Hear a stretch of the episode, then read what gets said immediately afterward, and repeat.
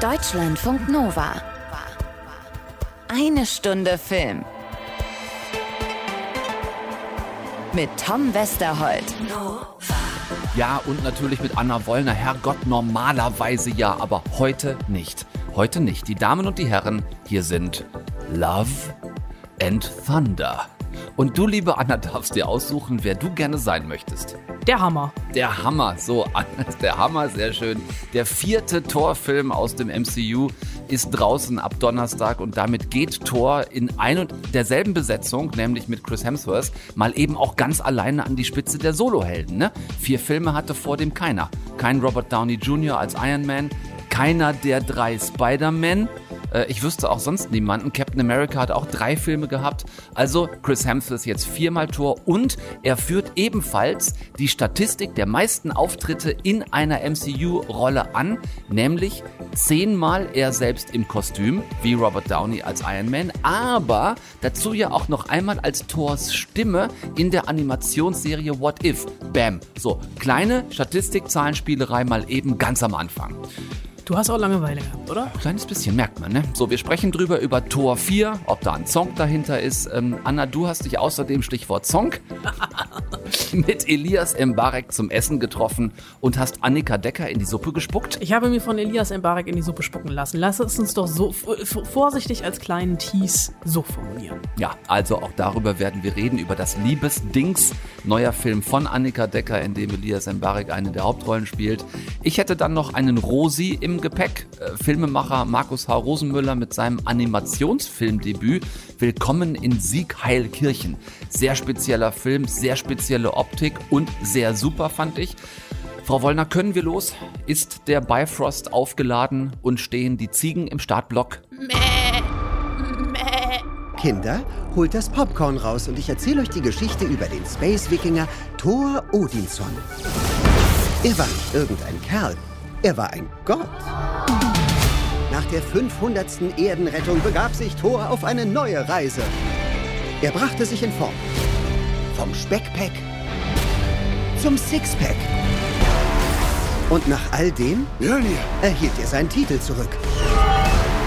Als der einzig wahre Thor.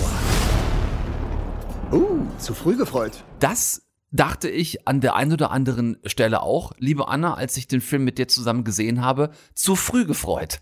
Es ist jetzt ja nicht gerade neu, dass die MCU-Superheldenfilme uns immer auch deshalb schon begeistert haben, weil sie eben mitunter sehr selbstironisch sind. Hier setzt Regisseur Taika Waititi, den ich ja sehr vergöttere, wie bekannt ist, für seine Arbeit. Hier setzt er dem Ganzen aber doch teilweise die Ronald McDonald Gedächtniskrone der übertriebenen Albernheit auf den Kopf. Wie habe ich zu dir gesagt? Thor Love and Thunder ist, als würde Mel Brooks eine Hotshots-Version von Die nackte Kanone drehen. Ah, lieber Tom, du bist schon wieder so ein bisschen on fire und dieses on fire hat der Film nicht verdient, denn ich erinnere dich, ich muss dich noch mal kurz in unser eigenes Setting einführen, ja? Wir haben vor wenigen Wochen noch zusammen, haben wir den überhaupt zusammen gesehen? Ich glaube schon, Doctor Strange gesehen. Haben wir zusammen gesehen. Zusammen gelitten. Nun habe auch ich eine kleine Schwäche für Taika Waititi. Ich habe auch, muss ich zugeben, eine kleine Schwäche für Chris Hemsworth. Ich habe auch eine kleine Schwäche für Chris Hemsworth Hintern, der eine tragende Rolle in diesem Film spielt. Und ähm, ich äh, bin glücklicher aus dem Film rausgekommen äh, als du, würde ich jetzt an dieser Stelle mal behaupten. Ich hatte sofort Gefühle, große Gefühle. Mhm. Das Beste, ähm, was bisher geschah, Recap von Marvel aller Zeiten. Ich war sofort im Mad Max-Feeling. Und ich hatte am Ende das Gefühl, ich sehe hier Christoph Maria Herbst als Lord Voldemort, aber in Wirklichkeit war es Christian Bale. Es Christian Bale. Es sind übrigens sowieso eine ganze Menge Chrises in diesem Film auch wieder drin. Ähm, wir befinden uns zeitlich halt auch wieder nach Endgame. Ich habe damit grundsätzlich meine Probleme, habe das mehrfach schon gesagt. Nach einem Endgame, Freunde, ist Schluss. Das hätten sie machen sollen. Einfach mal fünf Jahre MCU-Pause, dann gerne ganz neue Stoffe mit ganz Besetzungen. So wird hier eine Comic-Kuh weitergemolken, die schon seit Jahren, finde ich, nur noch müde aus dem Euter tropft. Ähm, ich nehme ganz explizit den von uns beiden zu Recht sehr gefeierten letzten Spider-Man-Film raus. Der hat aber für mich immer schon ein bisschen Standalone gehabt, weil das ursprünglich auch nicht MCU gewesen ist. Ist ja auch Sony. Ist ja, ist Sony, ist hinterher ins MCU eingeflochten worden, den nehme ich raus. Jetzt rausgekommen ist ein Tor, der sich aus lauter Liebeskummer wegen seiner verflossenen Jane den Guardians of the Galaxy angeschlossen hat, allerdings nur noch in, hat ja auch kein Zuhause mehr. Nee. Asgard ist ja in die Luft geflogen, spektakulär, ähm, ist allerdings auch nur noch in Ausnahmefällen und auf besonders freundliche Anfragen bereit und in der Lage, in Schlachten zu ziehen und ansonsten hockt er meist meditierend unter Bäumen oder sitzt auf Bergen. Ich will meinen eigenen Weg finden. Den Moment leben.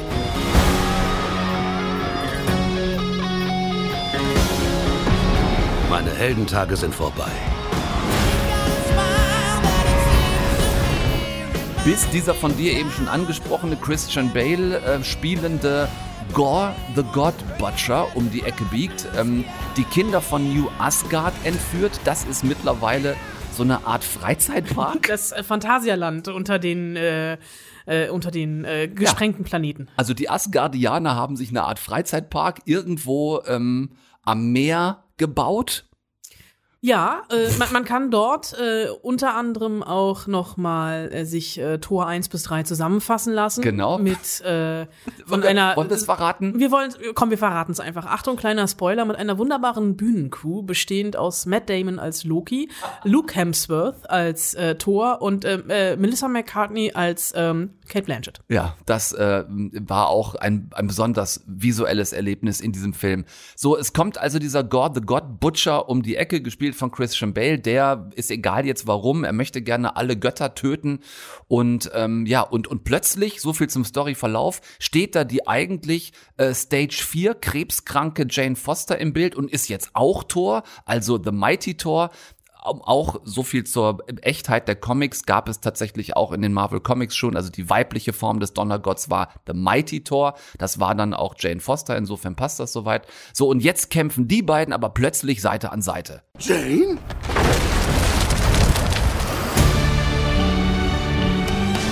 Meine Ex-Freundin. Wie lange ist das her? Drei, vier Jahre? Acht Jahre, sieben Monate und sechs Tage, so ungefähr. Spüre ich da etwa Gefühle? Oh, ja, klar. Und das ist ja schon, äh, Anna, ein ziemliches, ähm, ich sag mal, also wir werden als geneigter MCU-Zuschauer schon vor die eine oder andere Tatsache gestellt. Ja, aber das fand ich überhaupt nicht schlimm. Es ist natürlich ein bisschen Kuddelmuddel. Es ist storytechnisch technisch jetzt auch nicht das ausgefeilteste, aber was Taika Waititi für mich kann, ist wirklich dieses Inszenieren und diesen Humor, den er da drin hat. Diese, diese Selbstironie, einmal von sich selber. Diese Selbstironie von Chris Hemsworth, die ich famos finde. Also wirklich einfach die Eier in, die in der Hose zu haben, sich als äh, Chris Hemsworth, sexiest man alive, in gefühlt fünf Jahren hintereinander ein bisschen zu sehr aufgepumpt hier, sich aber irgendwie hinzustellen vor die Tor-Fangemeinde und einfach mal blank zu ziehen, wenn auch nur von hinten und das natürlich auch an einer ganz bewussten schönen Stelle. Blank gezogen zu werden. Ja, stimmt. Äh, Zeus ins Gesicht guckend. Und dieser Film hat für mich ganz viele kleine wunderbare Einfälle. Alleine schon dieses Phantasialand New Asgard, ne, wo du wirklich mit einem Schiff eine Tour durch Asgard machen kannst. Einem fliegenden einem Schiff. fliegenden Schiff, was ja auch noch eine wichtige Rolle haben wird. Und dann aber auch einfach zu sagen, hey, wir haben hier einen Superhelden, der die Welt, ne, der, der die Götter retten muss. In dem Fall ist es ja wirklich Götterdämmerung an dieser Stelle, der sich dann einfach in ein Fahrgeschäft setzt und das von Ziegen ziehen lässt. Da musst du erstmal drauf kommen. Das kann auch nur Taika Waititi. Und von diesen kleinen Einfällen gibt es ganz, ganz viele. Und was dieser Film aber für mich auch tatsächlich hält, ist die Balance zwischen Comic Relief und Humor, den er wirklich sehr, sehr hat, aber dann auch immer wieder das Böse, das auftaucht. Also Christian Bale ist vielleicht auch der Einzige, der das Memo nicht bekommen hat, dass hier Selbstironie gefragt ist, weil der zieht das Ding ja durch. Der hat das gleiche Memo nicht gekriegt wie damals. Wer hatte noch das Memo nicht gekriegt? Ähm, Adam Driver bei Adam, äh, genau. Adam Driver und Ridley Scott, die das den Memo damals äh, beim, äh, bei, bei, diesem anderen Film nicht bekommen haben. Äh, ich sollte mir neue äh, Catchphrases ausdenken, merke ich an dieser Stelle. Catchphrase auch ein wichtiger Punkt, den braucht man auch bei bei Thor. Äh, Dringend. Ja, dringend, ganz dringend. Ähm, ich, ich fand Natalie Portman hat gepasst. Ich habe die gerne mal wieder gesehen. Bin ich Äh, dabei? Es gab ja auch so ein paar, ähm, kannst du mir jetzt gerne korrigieren, falls ich das überinterpretiere, ähm, Anspielungen auf ihre andere Star, äh, andere Franchise-Vergangenheit, äh, visuell zumindest, musste ich auch das ein oder andere Mal schmunzeln. Ich habe sehr viel geschmunzelt, ich habe auch gelacht.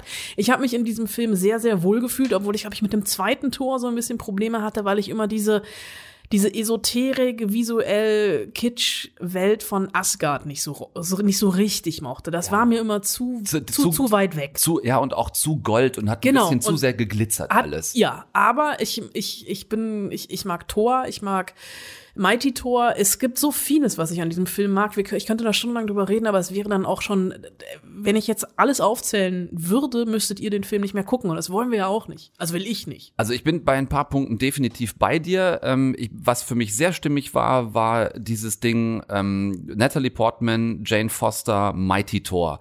Das ist für mich komplett aufgegangen, hat gut funktioniert. Ein bisschen drüber fand ich dieses, äh, dass sie da sitzt in ihrer Chemotherapie, äh, blendend gelaunt ist und aussieht wie ein Supermodel dabei. Fand ich gar nicht. Das, das, ich fand also das da ein war sie bisschen mir am Ende dann bisschen- ein, ein Stück zu düster ge, ge, geschminkt. so, weil es nämlich dann krass abfällt. Ja, aber du sie hat zwischendurch Gefühl, Welten gerettet. Ja, sie hat Welten gerettet, ja, aussehen. und es hat ihr Und du auch- weißt ja auch so, also das ist ja auch dieses Ding, ne? Sie, sie hat dann den alten Hammer und also auch diese Liebesgeschichte von Thor und seinem alten Hammer, ne? Äh, äh, Das sind Und auch, nee, es ist, also, es ist ja, es ist ja, es ist ja im Endeffekt ein Eifersuchtsdrama. Aber Nee, ich möchte das nicht, ich möchte das nicht vorwegnehmen, wer da eifersüchtig ist auf wen, weil Nein, das so aber lustig sie, ist. sie sieht ja Und- am Ende beschissener aus als am Anfang, weil sie zwischendurch als Mighty Thor und das ist ja einfach, also sie weiß ja um dieses Dilemma, wenn sie als Mighty Thor stark ist, ist sie als Jane schwach und wenn sie als Jane, wenn sie als Jane besser geht, dann hat sie keine Superheldenkräfte mehr. Das ist ja auch die Frage, um wie weit opferst du dich persönlich um fürs größere Bild etc. Ist, ist nur eine Kleinigkeit für mich. Ich fand, das hat, wie gesagt, sehr gut gepasst. Ich mochte auch die vielen Anspielungen, die du erwähnt hast, auf das sowohl gesamte MCU, aber auch Anspielungen auf äh, Star Wars, Star Trek, Star alles Mögliche. Ich mochte quasi den gesamten Star-Kasmus dieses Films und äh, 80 Prozent des Film-Soundtracks von Guns N' Roses. Damit kriegt man mich natürlich. Die Tracks auch allesamt best platziert. Auch dafür hat Taika Waititi ein geniales Händchen, wenn es darum geht, Filmmusik auf den Punkt zu setzen. Ich würde sagen, Super nach gemacht. Guardians of the Galaxy bester Soundtrack. Exakt, ganz genau. Ähm, ich habe hier noch den, den, das Stichwort doof bis Kacke stehen. Bei den guten Sachen, beim positiven Lob, ich möchte die Ziegen nicht vergessen. Ich bin großer Fan der beiden Ziegen, auch wenn, auch wenn Taika Waititi diese beiden Ziegen, wenn er sich, also das, wenn das Vorbild dieser beiden Ziegen geklaut ist, und zwar aus dem Animationsfilm vom Grinch. Wer den Film kennt und die Ziege im Grinch kennt, der weiß jetzt, was die Ziegen hier in, in Thor Love and Thunder machen. Also die Ziegen waren meine Highlights. Äh, Russell Crowe als fetter Zeus, großartig.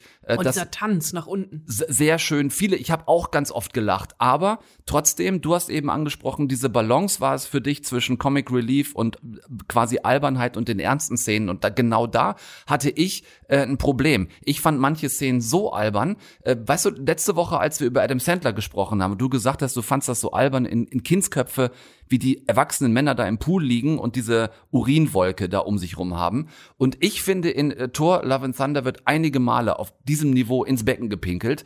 Das ist mir zu viel gewesen und hat dazu geführt, dass sich die ernsten Themen, die der, äh, die der Film teilweise hat und die ernsten Themen, die er angeht, dass ich die zu verarscht fand und ich das Drama dann nicht mehr gekauft habe. Zum Beispiel bei allen Szenen mit Christian Bale, der wirklich so ein Voldemort für Arme ist in dieser Rolle. Dieser, dieser Gore sieht halt auch so ein bisschen aus wie Voldemort. Jetzt wusste ich nicht mehr, bei Taika Waititi, ist das jetzt eine Anspielung? Oder ist das Zufall? Habe ich nicht klargekriegt. Habe quasi in jeder Dramaszene des Films auf den Gag gewartet und dann festgestellt, ach nee, warte, das ist gerade wirklich ernst gemeint. Und eine Sache, ähm, die mir wirklich, ja, an, an die, also die, die mich unangenehm berührt hat, war, dass ich gedacht habe, ach, und so ein Thema wie Transgender, das, das fechtet ihr jetzt auf dem Rücken von einem, äh, von einem schwarzen Transjungen aus, wo es so ein albernes Gespräch noch gibt zwischen ihm und Thor. Das ist ja ehemals die Tochter von Heimdall gewesen, Astrid. Und die Tochter von Heimdall, Astrid, sagt in einer Szene, ich bin übrigens nicht mehr Astrid, ich bin jetzt Axel.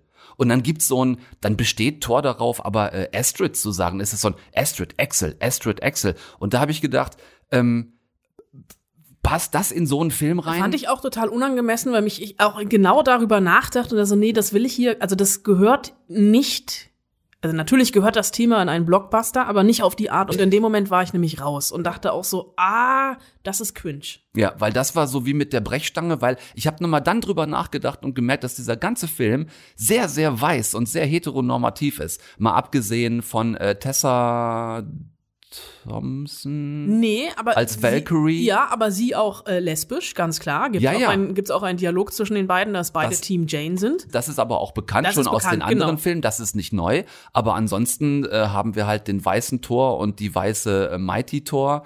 Ähm, und, und also da, ich hatte ein bisschen das Gefühl mit diesem Transgender-Jungen, da muss jetzt aber einmal so die Diver- Diversitätsbrechstange angesetzt werden. Ähm, und das finde ich, hätte man einfach geschickter lösen können. Trotzdem soll das hier, bevor mich irgendjemand falsch versteht, auf keinen Fall ein äh, Thor Love and Thunder Gebäsche werden, weil ich 80 Prozent dieses Films total genossen habe und großen Spaß hatte. Nur über so ein paar Sachen gestolpert bin, wo er mir zu drüber war und wo ich mir gewünscht hätte, ein kleines bisschen, also eine kleine Stufe drunter zu bleiben. Ähm, wir werden ihn vermutlich wiedersehen im nächsten Guardians of the Galaxy Film. Es wird dann sein elfter On-Screen-Auftritt. Ich kann mir nicht vorstellen, dass er in Guardians Volume 3 nicht dabei ist. Weil er ist ja mit den Guardians zu neuen Abenteuern aufgebrochen. Ja, aber es ist ja die Frage, wo, wann, wie, weshalb, warum Guardians 3 spielt. Ja. Es könnte aber natürlich sein, weil ich glaube einfach, Chris Hemsworth liebt diese Rolle. Ich liebe ihn in dieser Rolle. Insofern kann er von mir auch ein elftes Mal. Und er wird dann auch noch ein zwölftes Mal auftauchen. Ja, weil, weil, aber das spoilern wir jetzt nicht, was am Ende des Films steht, oder? Er hat eh ein Familiending draus gemacht, ne? Es geht ja auch darum, dass die Kinder von New Asgard entführt werden und ein Großteil dieser Kinder sind seine eigenen Kinder. Die stehen auch im Abspann. Also äh, ich glaube, Großteil dieser Kinder. Also- Drei haben die, oder? drei es sind drei Kinder. Ich behaupte, ich, also zwei haben definitiv mitgespielt. Ich Okay, lache ist ein- deshalb, weil die- diese es Kinder sind von irgendwie 30 Kinder, Asgard aber ist 30 Kinder. Und wenn ein Großteil davon, also die arme Elsa Pataki. Du weißt, also weißt ja nicht, vielleicht, Man aber egal. Aber seine, seine Kinder spielen mit. Also, also Baby Thor ist quasi in the making. Ja, gut, dann, dann harren wir gespannt der Dinge, die da kommen. Ich bin mir sowieso einigermaßen sicher, dass ich das MCU nicht aufhalten werde. Ähm, Oh, äh, du. vermutlich, vermutlich. Ja, Kevin Feige auf der Eins in der Kurzwahl. so, dann wird das ein oder andere noch kommen. Deutschlandfunk Nova. Eine Stunde Film. Also wollen wir jetzt wirklich auf dem Niveau weitermachen? Ich habe gute Nachrichten für Sie, Herr Bosch. Was das Niveau betrifft, da bin ich sehr anpassungsfähig. Nach unten und nach oben. Wo genau hätten Sie es denn gerne? Äh, Jetzt stolpere ich gerade ein kleines bisschen, Anna, über Weitermachen. Wir haben ja eigentlich noch gar nicht richtig angefangen, aber die Situation, die kennen wir durchaus. ne? Da sitzt man im Interview mit Elias Mbarek und kommt einfach nicht weiter. Und zwar sowohl inhaltlich als auch nervlich nicht weiter. Äh, Ab Donnerstag hat der einen neuen Film im Kino, Liebesdings, ähm, unter der Regie von Annika Decker, Autorin von Kein Ohrhasen, Rubbel die Katz, Traumfrauen, High Society. Erfolgreiche Romanautorin ist sie und hat erfolgreich Till Schweiger verklagt, wegen kein Ohrhasen und den angeblich nur 3,50 Euro, die sie dafür gekriegt hat. Ihr neuer Film jetzt heißt Liebesdings, da wird sie es der ganzen ungerechten Heteronormativität der Branche doch sicherlich mal so richtig gezeigt haben. Dazu kommen wir aber gleich, denn erst, Anna, musst du uns kurz erklären, warum Elias Mbarek in diesem Film von Alexandra Maria Lara interviewt wird. Das könnte unter Umständen daran liegen, dass Elias Mbarek in diesem Film sich selber spielt, äh, in einer abgewandelten Version, nämlich den erfolgreichsten deutschen Filmstar Marvin Bosch, der es hasst, Interviews zu geben und von der Promi-Reporterin Bettina Bamberger, also sowas wie der Carla Kolumna, der investigativen KlatschreporterInnen, in kurz äh, vor der Premiere seines neuen Films, der irgendwie Traummann heißt, so oder so ähnlich, und für die er in der ganzen Stadt oder der ganzen Welt plakatiert ist, interviewt werden soll und sie investigativ äh, boulevardmäßig ihn aus der Reserve locken will. Und nun wissen wir beide, Elias Mbarek kann man nicht aus der Reserve locken und Marvin Bosch kann man in diesem Film schon aus der Reserve locken. Dieses Interview endet in einem Desaster. Er bricht ab, verlässt den Interviewtag, verlässt äh, den Ort, an dem äh, kurz danach seine, die Premiere des neuen Films stattfinden soll und ähm, läuft dicht gefolgt von Fans und der Presse äh, durch die Stadt und stolpert in ein queer-feministisches Off-Theater 3000, das äh, kurz vor der Schließung steht, weil das Geld alle ist. Und es sind nun hier zwei Welten, die aufeinander pra- prallen. Einmal dieser äh, Filmstar, der in einem Penthouse am Potsdamer Platz lebt, Selbstverständlich. dem alles in den Schoß fällt, der aber den Bezug zu sich selbst verloren hat und dann dieser queer-feministische äh, Theatergemeinde, geleitet wird das Theater von der äh, Feministin Frieda, die sich, und ich gehe an dieser Stelle mit der Stimme runter, weil ich äh, an dieser Stelle eigentlich gar nicht weitererzählen muss, ähm, natürlich verlieben die beiden sich ineinander. Natürlich gibt es Hol Holter die Polter ein paar Umwege. Aber es ist keine Überraschung, wenn ich an dieser Stelle sage, am Ende ist das Theater gerettet und die beiden ein Paar. Willkommen in der Heteronormativität. Der Prinz bekommt die Prinzessin. Und das bunte queere Volk steht im bunte- Preis und klatscht Applaus. Genau, das bunte queere Volk, was, also beziehungsweise es ist tatsächlich, ich, ich, ich, das ist das große Problem, was ich mit diesem Film habe, dass es eine, ähm, natürlich auf die, ich möchte jetzt niemanden beleidigen. Ich versuche wirklich, ich versuche das galant zu umschreiben. Es ist ein Film für Lieschen Müller vom Dorf, die gerne in Elias Mbarek-Komödien geht und die überhaupt nichts, überhaupt keine Bezüge zu Queerness und zu queerem Leben und zu den Problemen queeren Lebens hat. Überhaupt nichts. Also, und Annika Decker, und das muss man ihr wirklich, also das rechne ich ihr auch, den Willen, das mal in eine Mainstream-Komödie zu heben, rechne ich hier hoch an, dass endlich mal auch in einer Mainstream-Komödie queere Themen diskutiert werden. Aber wie sie queere Themen ähm, diskutiert, da bekomme ich wirklich das Kotzen.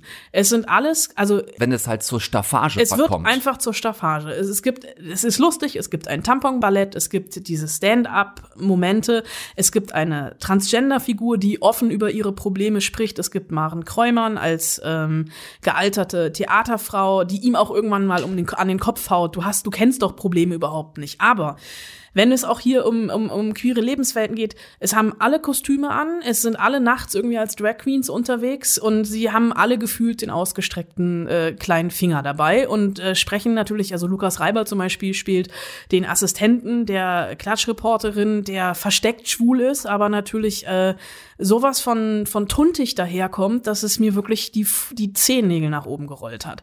Und das finde ich so ein bisschen, ich, es ist ja noch nicht mal verlogen, also weil ich habe das auch im Gespräch mit Annika Decker, was wir nächste Woche nachreichen, äh, habe ich das auch so ein bisschen ähm, versucht zwischen den Zeilen ihr deutlich zu machen, beziehungsweise äh, ich habe mir versucht mit ihr darüber zu reden und dieser der Wille ist zu zeigen, finde ich gut, diverse, queer äh, und nicht mehr irgendwie so heteronormativ, aber dieser Film ist genauso geworden. Eine weiße, blonde Cis-Frau macht einen Film über Diversität. ja. Es ist krachend gescheitert. Ja, und das ist vielleicht noch mal noch mal mehr schade, weil Annika Decker mittlerweile den Namen hat, dass sie auch ein relativ großes Publikum erreichen kann und sich einfach hätte trauen können, sich beim Schreiben mehr Leute zu holen, die wissen, wovon sie reden, die vielleicht noch ein bisschen an der Geschichte geschraubt hätten. Sind ja dabei. Also Maren Kräumann ist dabei, Jochen Schropp sind dabei, aber es ist halt trotzdem, es ist halt diese, es ist alles so diese queere Medienblase. Ja. Und das hat aber nichts, also es gibt auch, es gibt auch queere Menschen jenseits der queeren Medienblase. Und Ja. also ich als queerer Mensch fühle mich, also ich- natürlich muss ich nicht meine Lebenswelt abbilden, um Gottes Willen, aber ich fühle mich halt null repräsentiert und habe aber eher das Problem oder die Bedenken, dass jetzt der normale, die, die, die normale Lieschen Müller, die jetzt Mittwochabend mit Prosecco und ihren Freundinnen in die Ladies Night geht, denkt, dass das queeres Leben ist. Und das ist es nicht.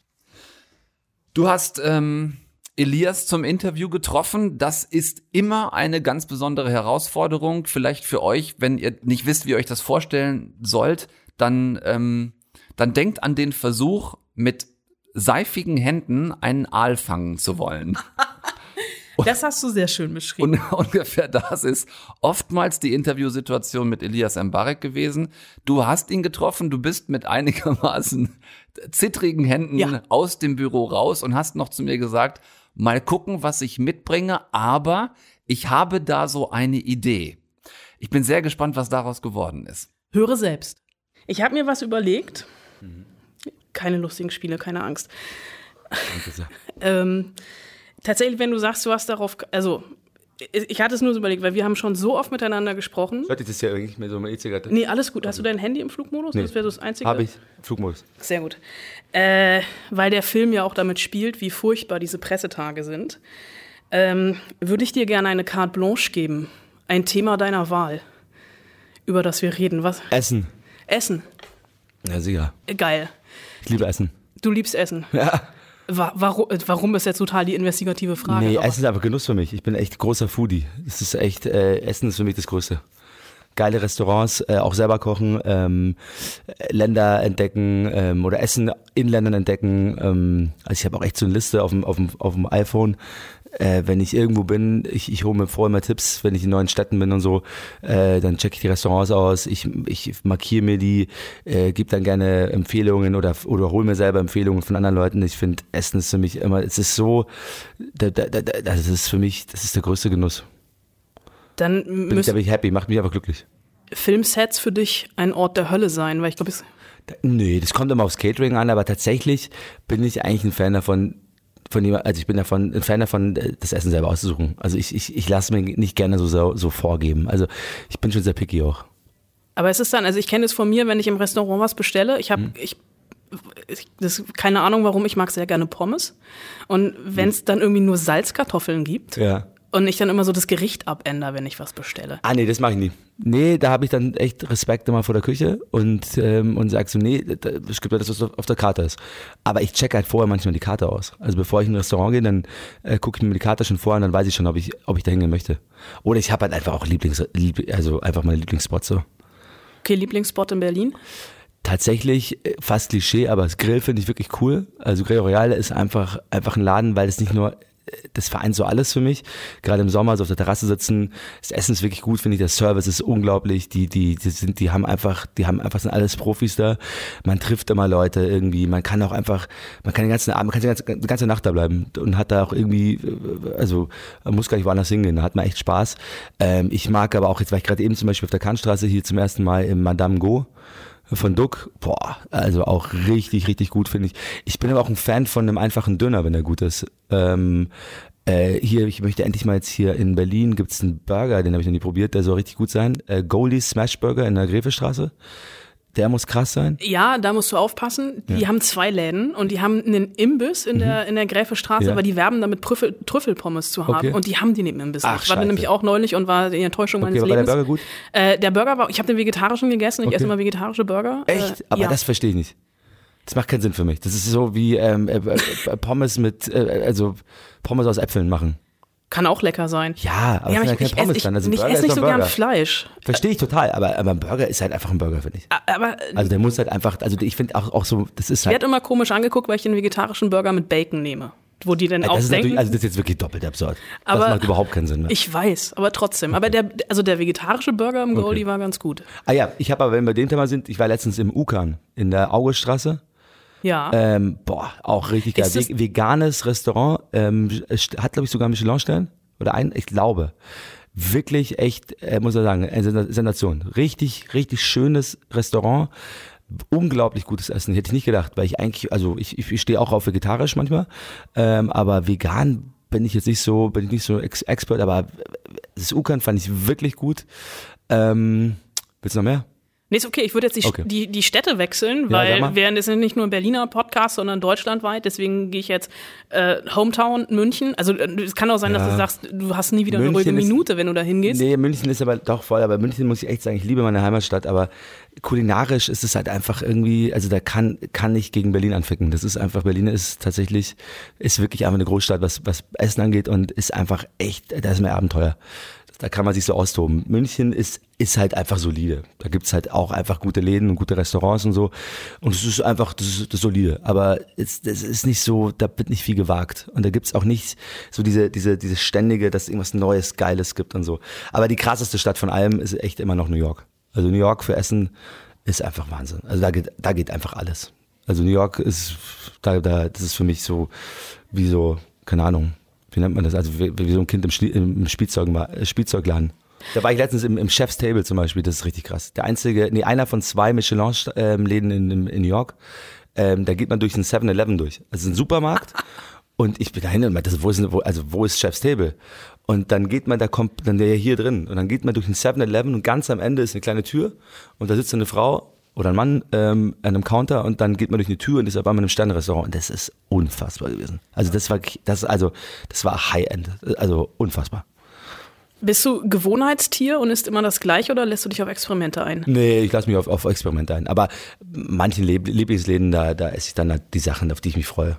Also da gibt es so ein paar Sachen. Also ich, in Berlin, wenn ich in Berlin bin, dann weiß ich halt, heute habe ich Bock auf den Laden und dann esse ich da das und das. Und das ekelhafteste, was du je gegessen hast? Ähm, das Ekipt äh, war eigentlich tatsächlich mal Kalbsbrie. Und ich wusste es nicht in Wien. Ich bin, ich stehe nicht so auf so, so Innereien und so ein Zeug. Also auch so Leber und so. Ich finde das alles, ist tatsächlich genauso absurd. Also, ne, Kuhfleisch isst man aber, oder esse ich, aber dann, das andere finde ich dann irgendwie eklig, aber das ist nicht so mein Ding.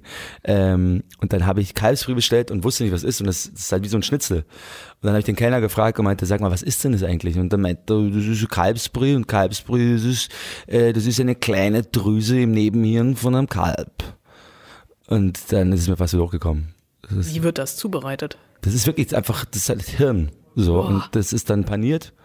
Und das hat halt so eine Konsistenz wie so, wie so Chicken. Und es war auch tatsächlich nicht schlecht, aber also die Vorstellung so, allein, also die, ich hoffe, ich gebe es richtig wieder, aber ich glaube, man muss mal googeln, aber ich glaube, es ist wirklich, also es ist eine, eine Drüse im Nebenhirn oder im Kleinhirn. Nebenhirn? Kleinen? Ach, was weiß ich denn. Irgendwas Irgendwas ekel, ekelhaftes. ekelhaftes. Ja. Aber es ist äh, der Höflichkeit hal- halber. Nein, also ich finde, man muss auch nicht aus Höflichkeit essen. Also wenn man das nicht mag, also das, ich nehme das ja zu mir. Ja. Also ich lasse nichts in meinem Körper, was ich da nicht, was da nicht hingehört. da gibt's ja auch in der Türkei, ähm, wie heißt es? Ah, ich hab den Namen vergessen, da gibt's ja auch so eine Spezialität. Das sieht wirklich lecker aus und schmeckt bestimmt. Also es gibt dann, muss einen Grund geben, dass Leute das so mögen. Aber das ist dann irgendwie, ähm, ich weiß gar nicht genau, ich glaube, das ist so Fleisch und das wird umwickelt mit einem, mit, mit Darm und dann über dem Feuer gegrillt. Und das ist auch die Vorstellung, finde ich irgendwie krass. Also, dass man halt so Fleisch mit Darm umwickelt auf dem Grill haut. Nennt, nennt man das nicht einfach nur Bratwurst? Weil Bratwurst ist doch auch im Darm. stimmt. Jetzt sagst du es erst. Krass so. Ich denke mir so, krass, wie kommen die denn? Die haben so was Abartiges, aber tatsächlich machen wir das. ist ja genau dasselbe wie Bayern die Weißwurst. Oh mein Gott, du hast recht. Da siehst du mal. Ich wollte dich jetzt nicht Nee, desillusionieren, du hast total recht. Also, sorry, deswegen, ich will auch keinen brüskieren. Das ist bestimmt total lecker und es gibt, es gibt seinen Grund, aber total richtig. Also, ich esse ja auch eine Bratwurst. Krass. Wie kommt man eigentlich auf sowas? ich weiß es nicht. Also, es ist wirklich, es ist schon krass, was Menschen sich manchmal ausdenken, ne? Deswegen esse ich immer vegetarische Bratwurst, die es halt super selten gibt. Verstehe ich. Weil, also ich finde, ich bin da ein bisschen der bewegt. Also, was ich Unterschiedlich. Ich werde auch manchmal ausgelacht, weil ich immer, also ich grille total gerne und hau mir dann aber selber immer nur eine vegetarische Bratwurst Ja. drauf. Oder Fleisch muss tot sein. Also ich bin dann immer diejenige, die sagt, das, das Stück, was da keiner mehr essen will, weil alle denken, es ist äh, krebserregend, das nehme ich dann. Ach, so richtig so schwarz und so. Schwarz. Boah, aber das ist wirklich krass. Das ist krass. Aber- Hast du mal diese Beyond Burger probiert? Ja. Gar nicht so schlecht, ne? Ich finde die super. Mir ist es auch da tatsächlich schon ein paar Mal passiert, dass ich erst dachte, die haben mir den falschen Burger gebracht, weil es halt so nach, also so nach Fleisch aussah. Mhm. Ja. Ich muss das auch gar nicht. Sind immer diese Diskussion, die so albern ist, warum das jetzt nach Burger Patty aussehen muss, was aber praktisch ist, wenn man es auf ein rundes Brötchen macht. Ja. Äh, aber die finde ich, äh, die haben ja wirklich noch dieses Blut innen drin, weil die irgendwie mit rote Betesaft gekocht Aber das, ich habe mal sind. gehört, dass es ziemlich ungesund sein soll, das Zeug. Vermutlich, Da ist ja. anscheinend ganz viel so, so ähnliche Stoffe drin, die eben das so echt machen. Und das ist anscheinend, also es ist ungesünder, als man denkt, angeblich. Ich weiß es nicht. Aber also es gibt bei vegetarischen Bratwürsten bin ich fast durch und die besten sind, mal. es tut mir leid für die äh, Schleichwerbung, sind von Aldi. Die vegetarischen Ja. Bratwürste von Aldi sind die, die am besten schmecken, weil die irgendwie vorgebrüht sind und ganz viele schmecken halt einfach echt nach nichts. Die nimmst du auch gegrillt hoch und die kippen so um und du denkst, Okay. interessant. Aber äh, man kann tolle vegetarische Sachen grillen. Ich bin auch wirklich, nee, ich finde, also ich, ich gehe damit bewusst an. Früher habe ich viel zu viel Fle äh, Fleisch gegessen. Ich mache das mittlerweile echt ganz gerne, dass ich so äh, auf rotes Fleisch verzichte, also weitestgehend und, und echt öfter einfach vegetarisch esse. Ist auch geil irgendwie.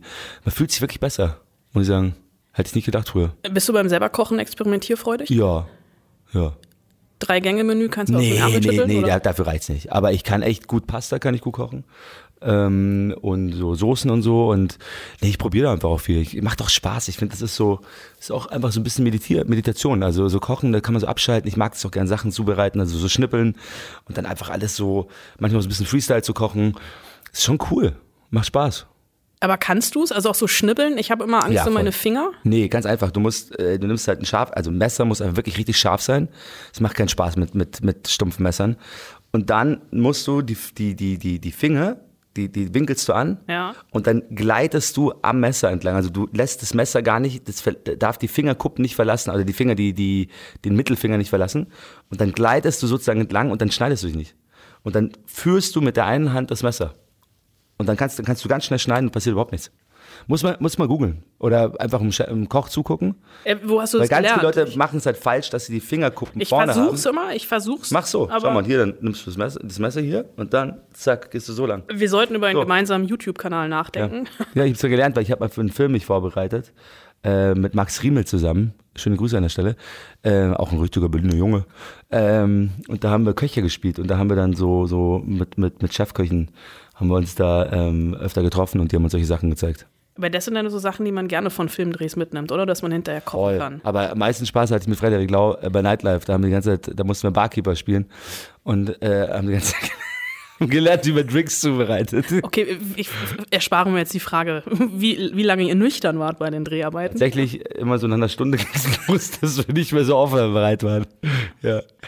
Äh, was hast du hier mitgenommen, um noch ganz kurz auf den Film zurückzukommen? Auf den vom Film. Ähm, das, ach, da, ich finde, dass das, das ein ganz wichtiges Thema, ein ganz wichtiges Thema des Films habe ich mitgenommen, dass ähm, also erstmal habe ich gelernt, was ein Cis-Mann ist und zweitens ähm, wie wichtig es ist, dass man, dass man, dass, dass es Chancengleicher gibt, dass äh, geben sollte, dass es, ähm, dass man, dass man Menschen niemals aufgrund von ihrer ähm, Herkunft, Sexualität oder sexu sexuellen Orientierung oder oder Sexualität verurteilen sollte oder oder oder benachteiligen sollte.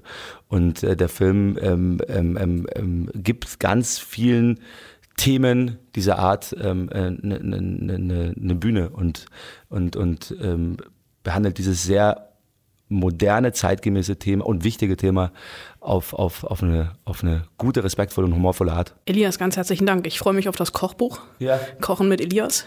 Ich werde es kaufen. Danke sehr. Wie schon gesagt, über den Film habe ich dann doch auch noch gesprochen, nicht mit Elias, sondern mit Annika Decker, aber weil ich gucke mal gerade auf die Uhr, ne? wir, wir haben ja keine Zeit mehr so richtig, das heben wir uns auf für nächste Woche. Ich hätte nie gedacht, dass ich jemals so viel darüber erfahre, wie und was Elias Mbarek so ist. Vielen Dank dafür, dass ich das jetzt weiß. Annika Decker nächste Woche, also Cliffhanger-Alarm, eine sehr gemeine Frau Wollner, weil mich das extrem interessiert, wie sie ihren Film verteidigt. Da müsst ihr entweder bis nächste Woche warten oder ihr schickt gerne eine Beschwerdemail an. Das geht so nicht at hollywollner.de. Ich mag ja deine Mailadresse sehr. Ich muss mir diese Domain sofort, sofort. Oder hast du das jetzt schon gemacht? Holly Wollner. Muss ich sie dir jetzt für viel Geld abkaufen? Ja, so da also hinschicken die Mail an das geht so nicht at hollywollner.de. Ähm, dann oder ihr wartet halt einfach bis nächste Woche, dann machen wir da weiter mit Annika Decker.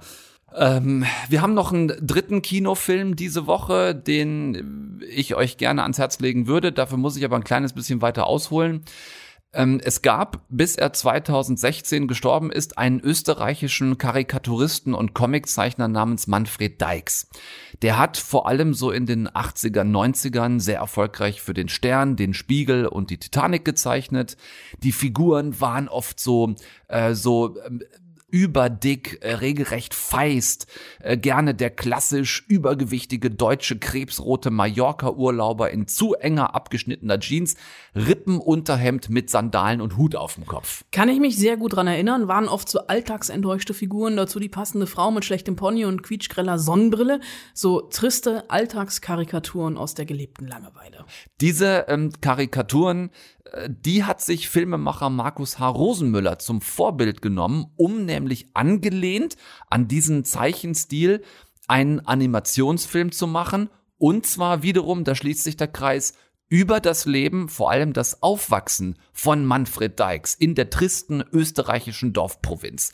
Die Hauptfigur, die quasi sein alter Ego in diesem Film ist, heißt Rotzbub, äh, sieht so ein bisschen aus wie Alfred E. Neumann aus Mad. Und ähm, ja, der hat schon zu Schulzeiten wirklich nur ein Hobby, Comics zeichnen, allerdings keine jugendfreien. Na, was hast denn da Schönes? Na, komm, zeig schon her. Das ist nix. Für das, dass das nix ist, hat's aber vielversprechend ausgeschaut. Na, Hey, gib her. hey, aber wir sind doch Freunde. Scheiß mir. Ist das deine Mutter? Spinnst? Die ist neu im Dorf. Die arbeitet jetzt beim Fleischhauer. Hey, schau. Die entblättert sich. Weißt du, was das ist? Eine Frau? Wie deppert kann man sein, ha? Das wird ein Mördergeschäft. Nacktkarikaturen der Wurstverkäuferin, ähm, die kommen bei Rotzbubs männlich pubertierenden Mitschülern in den 60er Jahren natürlich super gut an.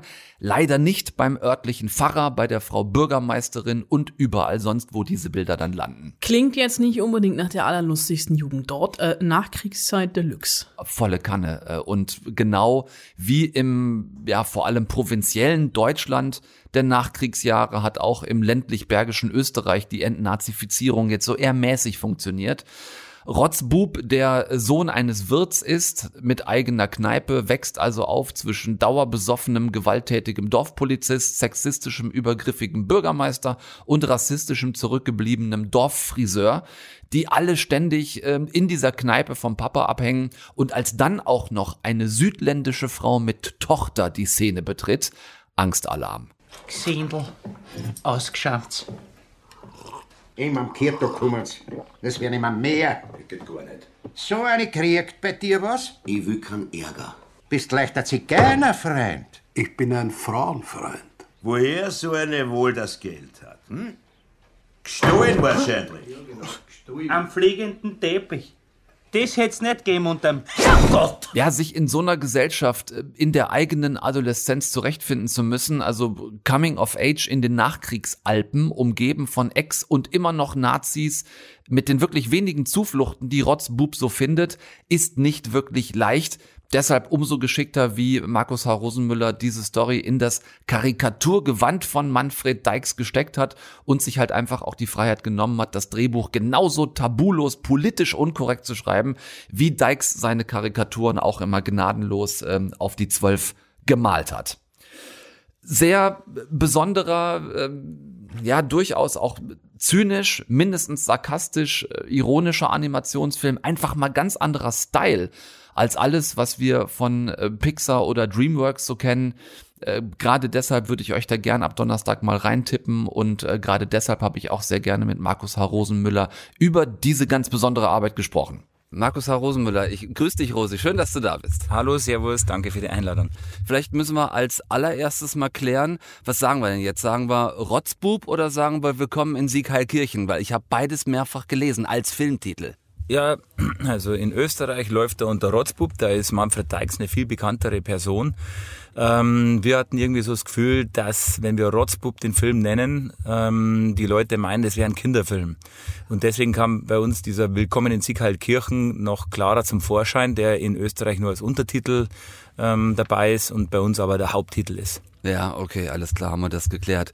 Das äh, muss ein bisschen, um gleich mal mit dem Intro des Films anzufangen, ein bisschen eine schwere Geburt gewesen sein für euch. Äh, 2013 habt ihr angefangen mit dem Film, wenn das richtig ist.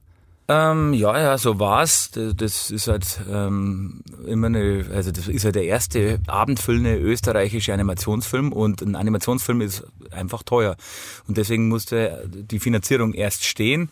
Und da haben wir einfach 2013 wurden so die verschiedenen Drehbücher mal angepackt oder ja, die Fassung kreiert bis wir uns die Fassung auch leisten konnten und inhaltlich auch d'accord gingen. Das war einfach, das war eine schwere Geburt, aber einfach auch spannend und wir waren alle samt, sowohl die Produzenten als auch ich, ähm, noch ein bisschen grün hinter den Ohren, was Animationsfilm angeht und Ja. wir haben viel gelernt. Ja, habt ihr genug Blut geleckt, um sowas irgendwann nochmal zu machen oder ist das ein einmaliges Ding gewesen für dich? Nee, sofort. Für mich ist Animationsfilm ein ganz tolles Genre und hat enorme Möglichkeiten. Also ja, man ist überhaupt nicht mehr beschnitten, wie man was herstellt.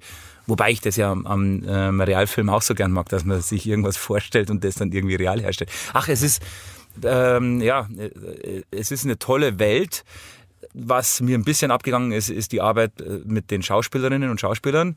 Ganz klar, aber es ist auch fantastisch, wenn man irgendwann ähm, so Figuren, gezeichneten Figuren oder äh, co- computeranimierten Figuren wirkliches, echtes Leben einhaucht und mit ihnen mitfühlt. Das ist ein toller Prozess. Ja, und die Arbeit mit den äh, Schauspielern, Schauspielerinnen hat sich dann eher aufs äh, Studio, aufs Vertonungsstudio diesmal beschränkt. Genau, die Stimmen haben sie uns geliehen und das ist dann auch interessant, wie die Wechselwirkung ist zwischen den Sprechern und den Figuren und den Figuren und den Sprechern aber auch, ja, weil Ja. die haben ähm, sozusagen die ähm, Schauspielerinnen und Schauspieler haben ja, haben ja sozusagen die Figuren dann zum ersten Mal im Studio auch gesehen, zuerst 2D animiert, Animatic und dann später aber auch die 3D-Version. Ja. Und die waren dann schon begeistert und du hast richtig gemerkt, wie die sich dann in diese Figuren vom Dykes ähm, äh, reingebeamt haben. Ja, das ist schön, wenn wir da auch mal so ein bisschen näher rankommen, weil Animation ist ja dann doch meistens für uns eher Pixar oder DreamWorks, die übrigens auch für so einen Film fünf Jahre brauchen. Also so viel länger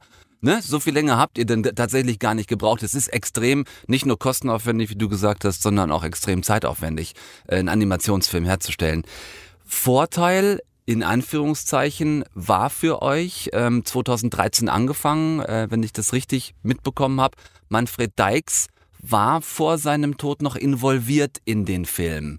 In, Ja, ja. in, welche, in, in welcher Art und Weise? Wie hat er euch da noch helfen können für den Film? Er war mit dem Autor involviert, er hat diese Fassung freigegeben, dass wir die auch drehen durften und wir durften auch auf sein Övre der Figuren zurückgreifen und auf seinen Malstil. Es ist ja interessant, Dykes hat ja sehr derbe Zeichnungen gemacht, auch liebevoll derb, sage ich mal. Mhm. Ähm, und die damit eben gespielt, dass er ähm, einen Aquarellstil benutzt hat und dann auch noch Comic Stripes, also so, äh, wo man sagt, ach, da kriegt man jetzt was Niedliches, was äh, nett Komisches für Kinder serviert und dann waren es aber zotige, derbe, ähm, ähm, sehr satirische Zeichnungen. Und das haben wir adaptiert. Wir haben diesen Aquarellstil in unsere ähm, in unserem Film einfließen lassen, aber auch die ganzen, unser ganzes Casting ging über seine Bücher.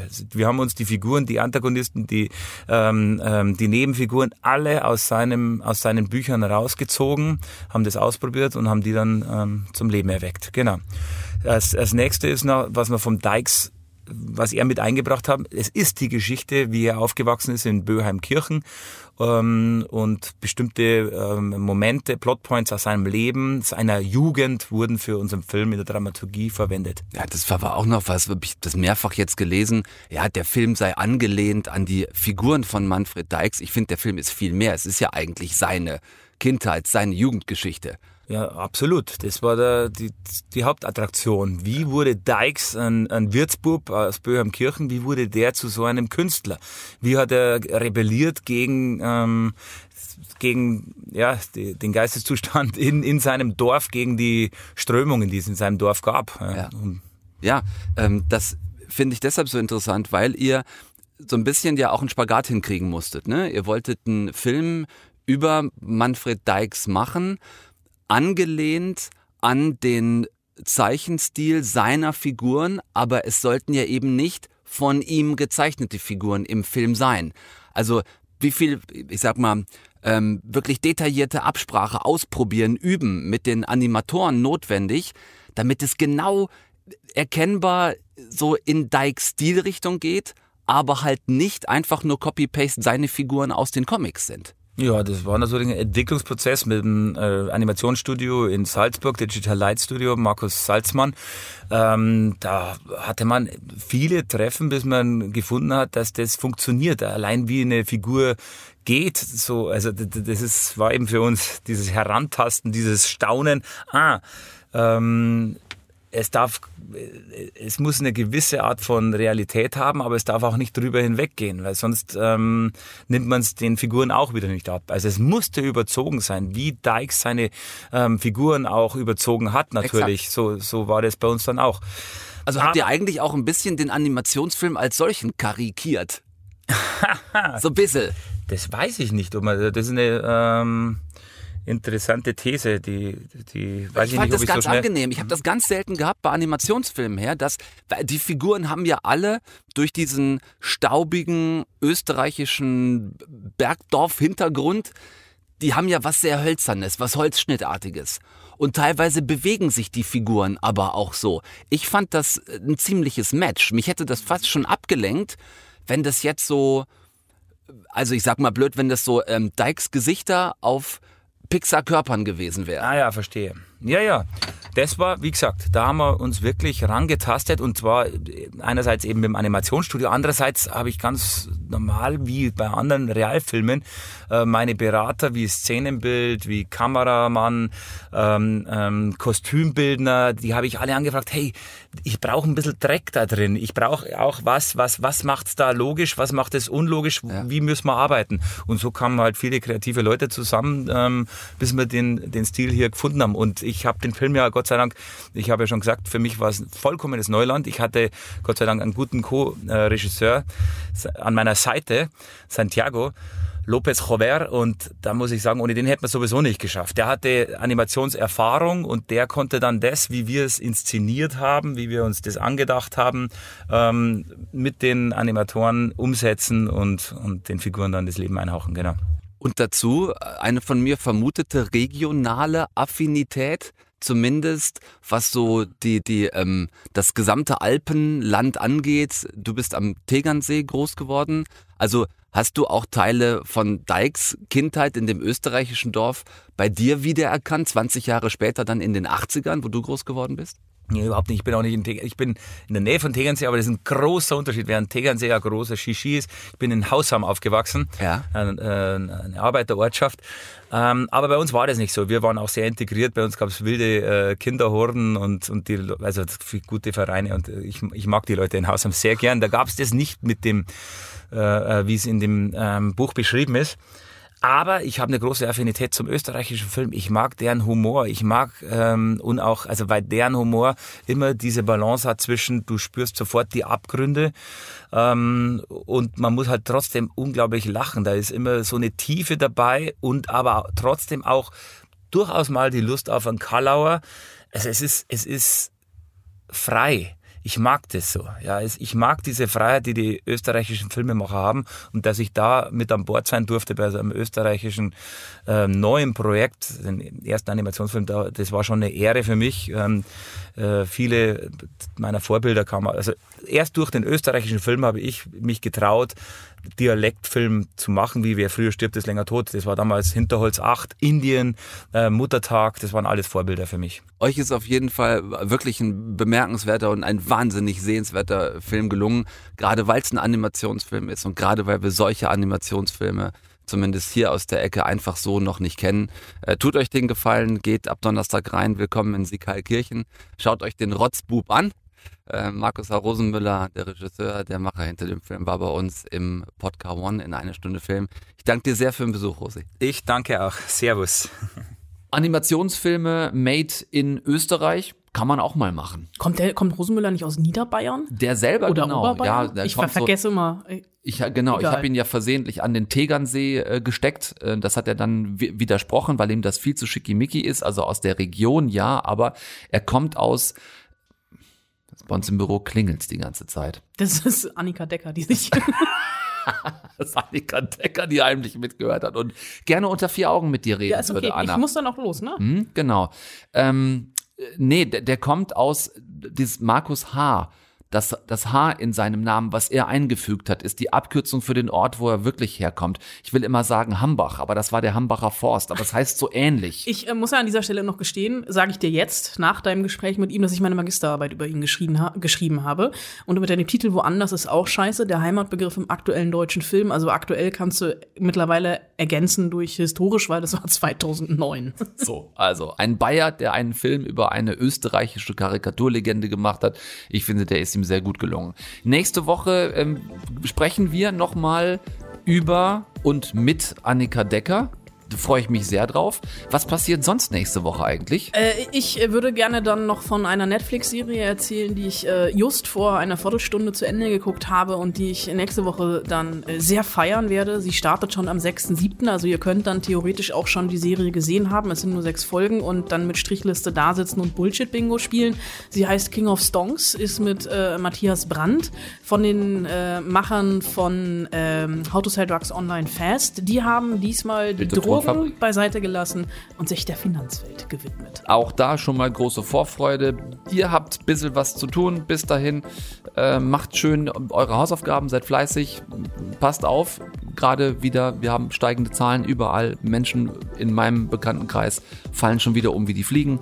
Also überlegt euch vielleicht ein bisschen Abstand zu halten und ähm, ins Kino zu gehen. Ins Kino zu gehen. So, da kann man sich schön aufhalten.